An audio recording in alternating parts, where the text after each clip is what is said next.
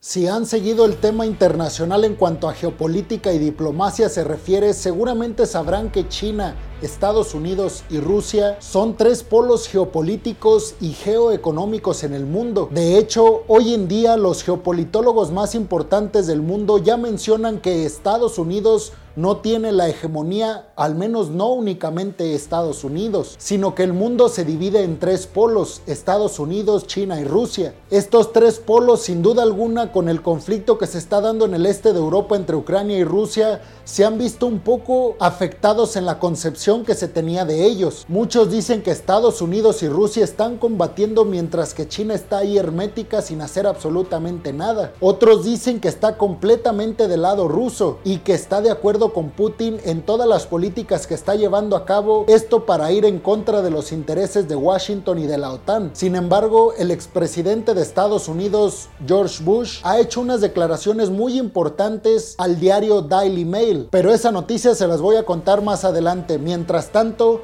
les cuento que el Pentágono de Estados Unidos acaba de abrir una línea telefónica directa, una línea de comunicación que está ahí todo el tiempo activa con el Kremlin, es decir, con el ejército ruso. Estas líneas directas se utilizan casi siempre para garantizar la seguridad nacional de los países que se encuentran conectados continuamente a esta línea. Esto beneficia la seguridad nacional de los países porque en dado caso de que haya hostilidades o se sientan agredidos por la potencia mundial con la cual tienen una línea directa, inmediatamente les llaman y les preguntan por las acciones que están realizando. Esto para evitar confusiones y que esas mismas confusiones se eleven a temas militares y conflictos bélicos. Y el tema ahorita es que está muy delicada la situación entre la OTAN y Rusia. Esto por el conflicto que todos hemos escuchado existe en el este de Europa entre Rusia y Ucrania. El tema es que la OTAN está haciendo un montón de ejercicios militares en los países que son miembros de la OTAN pero que también están cerca de las fronteras rusas. Específicamente hablamos de Polonia y de Rumania, donde hay un montón de tropas de la OTAN concentradas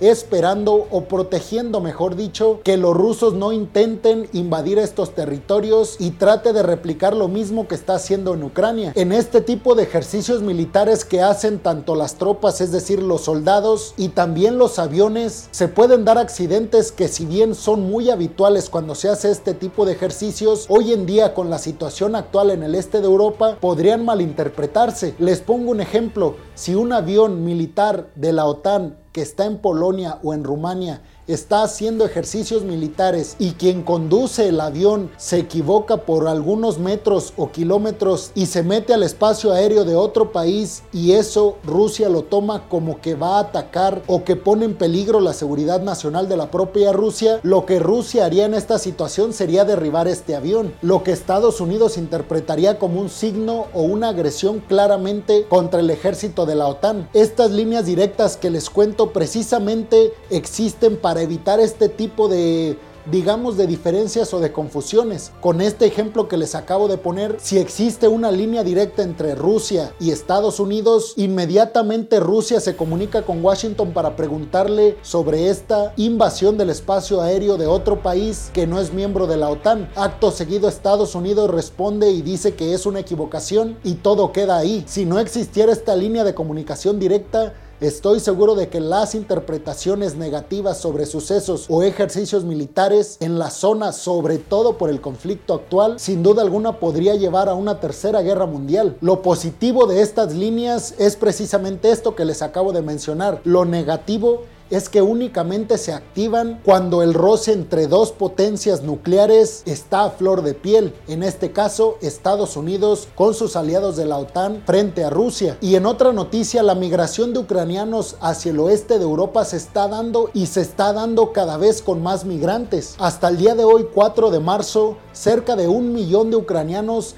han dejado Ucrania para buscar refugio. Casi 600 mil, escuchen bien, 600 mil migrantes ucranianos han decidido o elegido a Polonia como destino. Los restantes se han ido a los otros países limítrofes con Ucrania, por ejemplo Rumania, incluso Bielorrusia o la propia Rusia. Pero por supuesto también Hungría, Eslovaquia y Moldava. Para nadie es un secreto que la migración causa muchísimos problemas para los países que reciben esa migración y que casi siempre la migración es causante de desestabilización económica, política y social. Sin embargo, siempre está el dilema en olvidar todos estos temas y concentrarse en el único tema para mí importante, que es el tema humanitario, pues Polonia es uno de los países de la Unión Europea que más ha adoptado el tema humanitario recibiendo a tantos migrantes. Sin embargo, muchos de los miembros de la Unión Europea han optado por tomar la otra vía y mediante temas burocráticos han tratado de frenar la llegada de migrantes ucranianos a sus países, como es el tema de Alemania específicamente, quienes han recibido muchísimas críticas por parte de Polonia. Esto porque dice Polonia, están dejando solos a estos migrantes ucranianos que finalmente son vecinos europeos. Hoy en día, para cómo está la situación a causa de la pandemia por COVID-19 y además por la guerra que está ocurriendo en el este de Europa, el problema social de la migración se ha acrecentado como no tienen una idea. Y les digo, siempre aquí hay dos temas. Uno, priorizar la seguridad nacional y la estabilidad nacional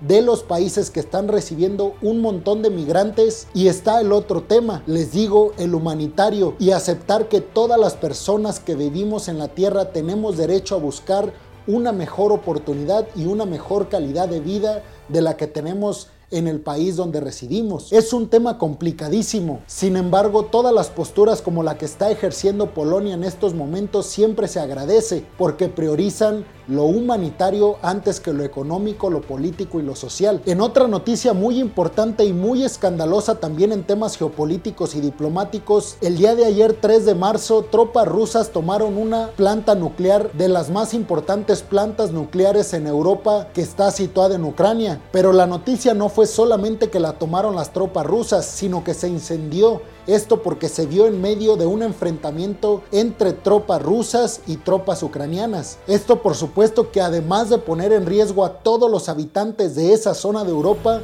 pone en peligro a toda la humanidad y aparecen otra vez los fantasmas de la catástrofe que fue Chernóbil y Fukushima. El incendio, les digo, se dio el día de ayer y según informes hasta el día de hoy, 4 de marzo, el incendio ya está controlado. Pero por supuesto que el peligro está latente por estar en medio de un enfrentamiento bélico como el ucraniano y el ruso. Y aquí me quiero detener para dar un poco de contexto histórico. Les robo un minuto de todas las noticias que les voy a dar el día de hoy. Y es que según medios de comunicación y analistas geopolíticos dicen que el tema de la invasión por parte de Rusia hacia Ucrania tiene mucho que ver con que supuestamente Ucrania tiene tecnología nuclear o armas nucleares, pues. Esto porque cuando se disolvió la URSS en el 91, en la parte ucraniana quedaron un montón de plantas nucleares y laboratorios que se usaban para el desarrollo de las armas nucleares en la antigua URSS. Esto, según Vladimir Putin, le dio la posibilidad a Ucrania de desarrollar el arma nuclear. Entonces, en realidad, se dice que Putin esté invadiendo Ucrania en busca de las armas nucleares que supuestamente ya desarrolló. Obviamente no hay que ser genios para pensar que Putin se siente agredido y Rusia en cuestiones de seguridad nacional no puede permitirse que Ucrania tenga un arma nuclear simple y sencillamente porque puede usarla en su contra. Y a veces en medio de toda esta información que nos está llegando, nos ponemos a reflexionar muy poco sobre lo que está pasando dentro del país. Y es que un mal cálculo, un impulso, una pérdida de equilibrio mental por parte de algún militar o por parte de algún alto mando de alguno de estos dos países, el ruso y el ucraniano, podría llevar a alguien a que se le ocurra utilizar un arma nuclear. Y por supuesto que Putin sabe del riesgo que tenía hacer esta invasión si no está seguro de que Ucrania no tiene armas nucleares, porque el peligro de que las use contra Rusia está latente. Y en otra noticia, también a niveles diplomáticos y geopolíticos, el senador republicano de Estados Unidos, Lindsey Graham, sugirió públicamente, escuchen bien, que alguien en el Kremlin debería de asesinar a Vladimir Putin, porque dijo esto sería la solución para calmar todo lo que está pasando en el planeta Tierra, refiriéndose obviamente al conflicto bélico en el este de Europa, les digo, entre Ucrania y Rusia. Por supuesto que Rusia condenó estas declaraciones por parte del senador republicano estadounidense y pidió explicaciones inmediatas al gobierno de Estados Unidos sobre lo que dijo un senador de este país. Sin embargo, yo creo que estas declaraciones se pueden tomar en dos formas o en dos líneas, mejor dicho. La primera es que efectivamente es muy peligroso que se hagan este tipo de declaraciones porque mercenarios podrían intentar acabar con la vida de Putin. La otra forma de interpretar estas declaraciones que yo creo que es la que deberíamos de utilizar es que lo hace por puro populismo. Esta declaración es de lo más populista en Estados Unidos.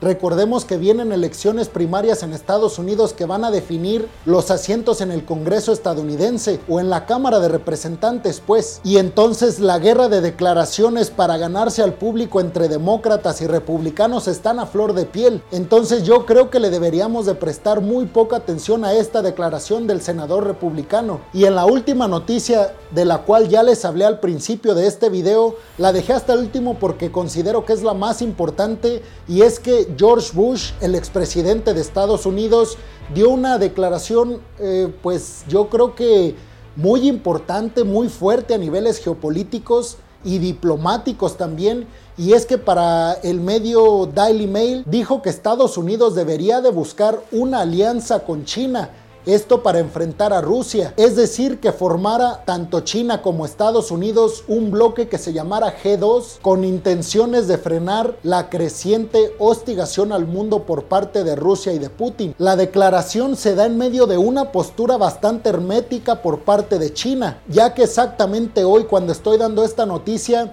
ya China no se percibe tan a favor de las actitudes de Putin y de Rusia, lo que abriría una puerta, una posibilidad para que esta solución u opción que pone en la mesa George Bush se pudiera llevar a cabo. Con esta influencia, ustedes imagínense que tiene el expresidente de Estados Unidos, ¿ustedes creen que estas declaraciones no llegaron como una idea ya al presidente de Joe Biden? Seguramente sí y seguramente se lo están planteando. Primero hay que decir que cuando todo esto empezó, cuando todavía no invadía Rusia a Ucrania y estaba este juego de declaraciones eh, por parte de Occidente y de, de, parte de la prensa oficiosa rusa, donde se decía o se cuestionaba quién está diciendo la verdad y quién está diciendo mentiras. China apoyaba totalmente el discurso que pronunciaba Putin y todo Rusia en general. Acto seguido, Putin invade Ucrania y la posición de China ya se fue más al centro. No apoyaba a Estados Unidos, pero ya tampoco apoyaba a Rusia. Y esto lo pudimos ver reflejadas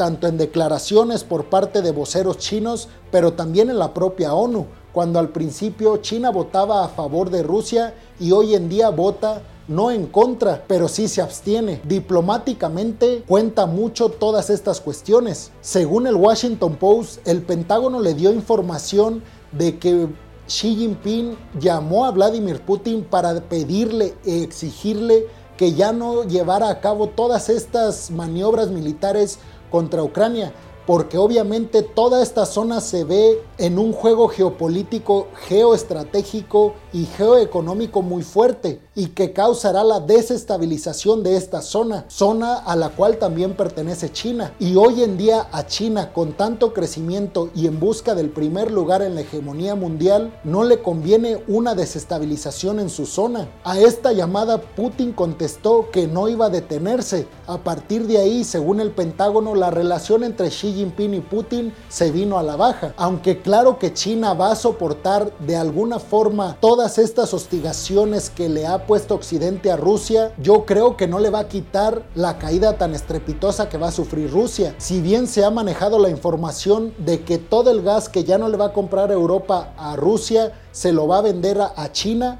yo creo que están muy mal informados, porque de todas las ventas que tiene Rusia de gas en el mundo, solo el 13% lo representa China, mientras que el 33% Europa. Entonces yo diría que sí son amigos Xi Jinping y Putin y Rusia y China, pero no son aliados. Además, China hizo unas declaraciones que no le cayeron nada bien al Kremlin y específicamente a Putin, ya que dijo que ellos apoyan la independencia y la autonomía de los países y que si Ucrania quiere pertenecer a la OTAN o a Rusia es decisión de ellos, ni de la OTAN ni de Rusia. Y sabemos que Ucrania lo que quiere es pertenecer a la Unión Europea y por ende al bloque de la OTAN. Y es que hoy en día pónganse en los zapatos de Xi Jinping y de cualquier miembro del gobierno chino y es que no quieren ser tan condescendientes con Rusia porque seguramente los segundos serían ellos. Pero ustedes qué creen? ¿Realmente podría darse un bloque geoeconómico y geopolítico entre China y Estados Unidos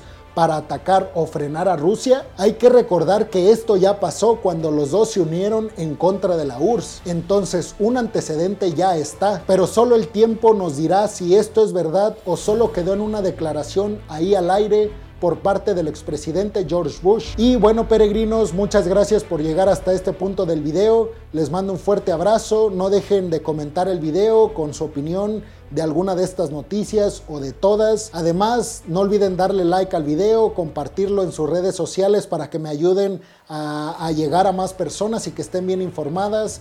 Y bueno, si están escuchando en Spotify, síganme por favor. Si están viendo este video en YouTube, no olviden suscribirse al canal y activar la campanita para que les llegue la notificación cada día que es diario que subo videos de geopolítica. Muchas gracias peregrinos, nos vemos en la próxima, hasta luego.